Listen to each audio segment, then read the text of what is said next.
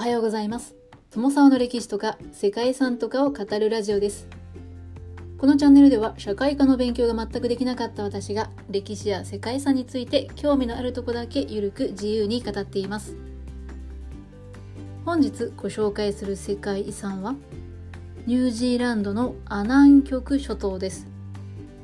ニュージーランドからは南に 200km のあたりに位置するこのアナン極諸島はスネアーズ諸島アンティポディス諸島オークランド諸島そしてバウンティ諸島の4つの諸島とキャンベル島という1つの島から構成されています。南極海に浮かぶ島々は荒涼とした美しい自然が残された楽園で鳥類や無脊椎動物そして植物の種類がどこよりも豊富で密にあるとされています。ここは地球上でも最も豊かでユニークな野生生物の生息地なんていうふうにも言われるそうですね。貴重な昆虫や鳥類植物などが生息していて現在確認されている鳥類は約120種。海鳥でも40種に及ぶそうです。特にステアーズ諸島の近海では寒流と暖流が衝突して大量のプランクトンが発生してそれを食べる魚たちが集まってくるため鳥たちにとっては絶好の繁殖地にもなっています。世界遺産としてのアナン極諸島は生態系の維持を目的にニュージーランドの保護区の中でも特に立ち入りが厳しく制限されているそうです。ということで本日は南極にも近いニュージーランドにある世界遺産ニュージーランドのアナン極諸島をご紹介したいと思います。この番組はキャラクター辞典ワンタンは妖怪について知りたい。パーソナリティ空飛ぶワンタンさんを応援しています。世界遺産ニュージーランドのアナン極諸島はニュージーランド南島からさらに南へ 200km ほど離れた位置から始まります。登録されているのは全部で5カ所あって一番近いのがスネアーズ諸島です。他にバウンティ諸島アンティポディース諸島そしてオークランド諸島とキャンベル島が構成資産になっています。南極と亜熱帯収束線の間にあるこれらの島は鳥と植物無脊椎動物の変種を含め野生動物の超密さや生物学的多様性において極めて高いレベルにある点というのが評価されています。ア南極諸島の島々は南極に近く寒流と暖流が交わり合う場所に位置していて天候の安定しないことが多い地域です。南緯40度から南緯50度の吠える40度と呼ばれる場所で強い風が吹き荒れて高波を発生させるそんな海域にあります。とはいえ自然の環境としては寒流と暖流が交わることで大量のプランクトンが発生しやすくそのため魚類が豊富な地域です。さらに食物連鎖で魚を食べる鳥が集まることから多様な生態系が確認できる場所となりました。この地域でしか見られない固有の植物や鳥無脊椎動物が確認されていて鳥類に関しては126種類以上見られますやはり人の手が入りにくいという環境がこの特別な動植物層を維持してきたというところなのではないでしょうか。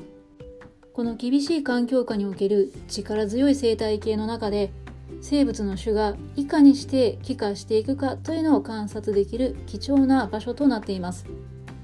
特筆すべきはこの島で映像を行う海鳥であったりペンギンの種の数が多いという点です。島で見られる126種の鳥類のうち40種が海鳥でそのうち5種はこれらの島でのみ産卵を行うそうです。この島々で見られる動物たちには全長約2メートルのニュージーランドアシカや頭の毛が独特なキガシラペンギン全長80センチから100センチのアホウドリや灰色の水なぎ鳥眉毛のような黄色い毛が特徴のスネアーズペンギンなどがいます。灰色の水なぎ鳥は繁殖期になると300羽ぐらい集まるそうで砂浜では多くのアシカたちがゴロゴロしている姿を見ることもできます。ちなみにそんなニュージーランドアシカなんですけれども絶滅危惧種でもあるそうです。そしてそのうちの95%がアナン極諸島に生息しているそうです。多くの海鳥が生息しているこの諸島では岩陰の隙間にきちんと並べて作られた鳥たちの巣とそれを見守る鳥たちっていうのもこの島の風景の一つなんですけれども南極諸島の島々で見られる植物の風景というのもまた格別な景色を生み出しているそうです。島の斜面の一面を覆う花々と植物の織りなす景観は花畑とも違うし草原とも違った幻想的な風景をしています。紫の花に黄色や真紅の美しく珍しい植物を咲かせていてこの世界遺産ならではの見どころがここにはあるそうです。そんなアナン極諸島の中でも豊かな植物生態と希少な鳥類そして無脊椎動物を見られるのがオークランド諸島です。オークランド諸島はニュージーランドアザラシにとって繁殖地としての主要な場所となっています。海鳥の繁殖地としても重要な場所なんですけども諸島北部のエンダービー島では黄色い目のペンギンが見られます。これはキガラシペンギンとね呼ばれる種類ですね。先ほど出てきましたけども金目ペンギンなんていうふうにもね呼ばれるそうです。またオークランド諸島で見られる植物は約196種と言われていて諸島の南に向かうにつれて生息する植物の種類も変化してきます。ハーブの芝生やねじれた枝の森林そして柔らかいシダの樹木など珍しい風景を見ることができるそうです。まさに自然が作り出した生物の宝庫といった阿南極諸島なんですけれども非常に厳しく定められた管理計画に従って毎年決まった人数しか上陸が許可されていないということだそうですね。世界遺産への入場許可書であったり DOC という機関に申請して許可証を得る、まあ、そんな必要もあるそうですね。まあ、簡単に人が行ける場所ではないですね。それでも阿南極諸島への観光自体は可能だそうで島をよく知る専門ガイドがいればツアーなどで訪れることはできるようです。ニュージーランドの南東のダニーレンやインバカーギルという町から出港して島々を巡ります。南極諸島へ向かう途中には船の上から海鳥が飛ぶ姿であったりイルカの群れを見ることもあるそうですね